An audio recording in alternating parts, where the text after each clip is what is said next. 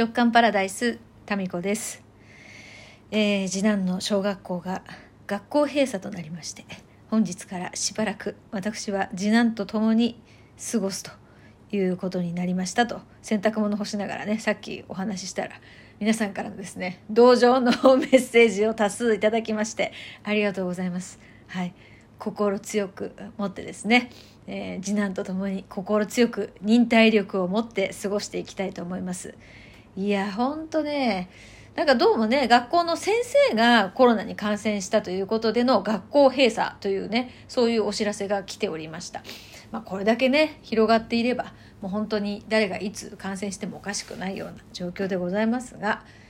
まあそんな中ですねえー今日はですね今さっき次男があのジグソーパズルに呪術廻戦の難易度が高い色がほとんどないねあのディズニーとかにしておけばよかったなとかぶつくさ言いながら、えージグソーパズルにはまっていたので今だと思ってですねちょっとドコモショップに用事があったので行ってきたんですよで行ったついでにちょっと前々から気になってたことをですね、えー解決しようと思ってちょっと聞いてみたらですねちょっと聞いてみたらすごいことが判明したっていう残念な結果がですね明るみになったっていうお話を今日はしたいと思います。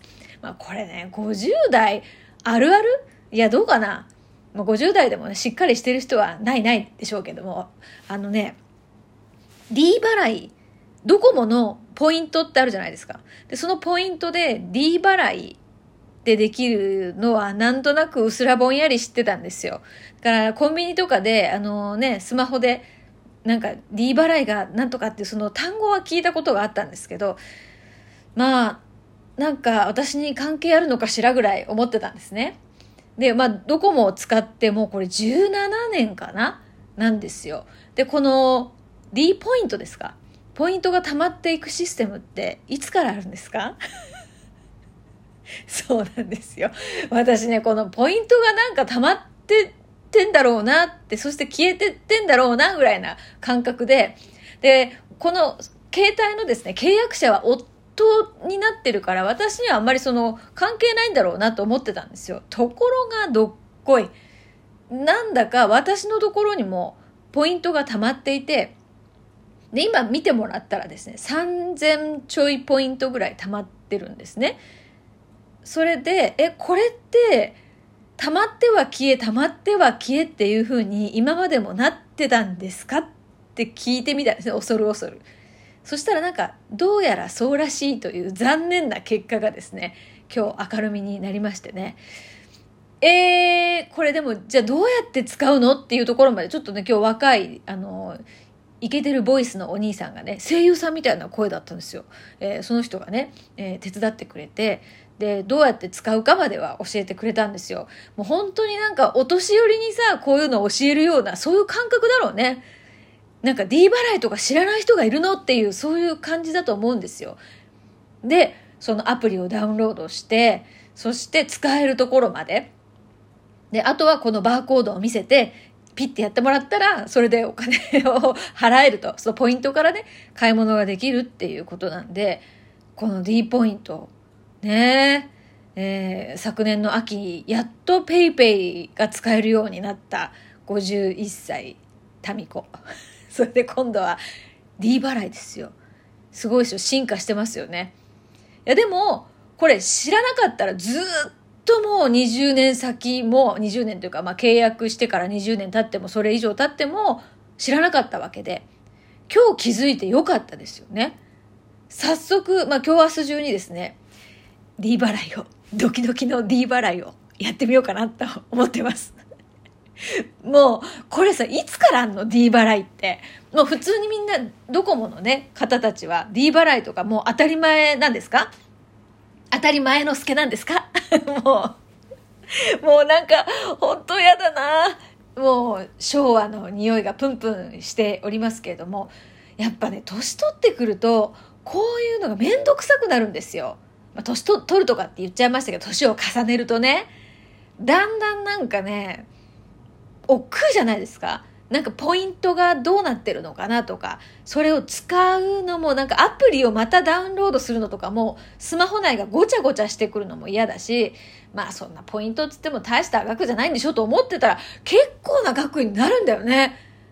だからみんなコンビニで小銭を出してる姿ってあんまり見ないなって思ってたんですよ。私だけ小銭をガシャガシャ出してるのって。若い人たちって荷物少ないじゃないですか。いやー、やっぱあれなんだって。もうあのねお財布のね風水とかそういうのって古いらしいですよ。だからそもそも財布をもう持つのがね古いんだって。まあそれでも私は長財布使うけれども。使うけれどもよ。だけども長財布なくってもさサクッと出かけるれるようにはしたいな。だからお財布風水とかさお財布鑑定とかなんかそういうのはなくなる職業の一つかもしれないですよね。まあ一部の人たちは、まあ私たち世代はね、やっぱり長財布よとかっていう人もいるかもしれないけど、いや、現金を持ち歩かない。それで、まあ東京にね、住んでる友達が、とあるなんかカフェにね、一人で入った時に、現金が使えなかったっていう嘆きの投稿をですね、Facebook に上げてたのを見てですね、びっくりしたんですね。現金よ、現金も使える。その他の電子マネーとかも使えるけど、まあ現金も使えるっていう、このね、まあ私たち世代にとってはちょっと安心の道が残されているかと思いきや、一切の現金が使えなくって困ったそうなんですよ、その方はね。ま、そういうことですよ。だから今、使える、何、電子マネー系って皆さんいくつぐらい持ってる？今ちょっと財布出しますね、私ね。私がうん、まあ、クレジットカード以外でですよ。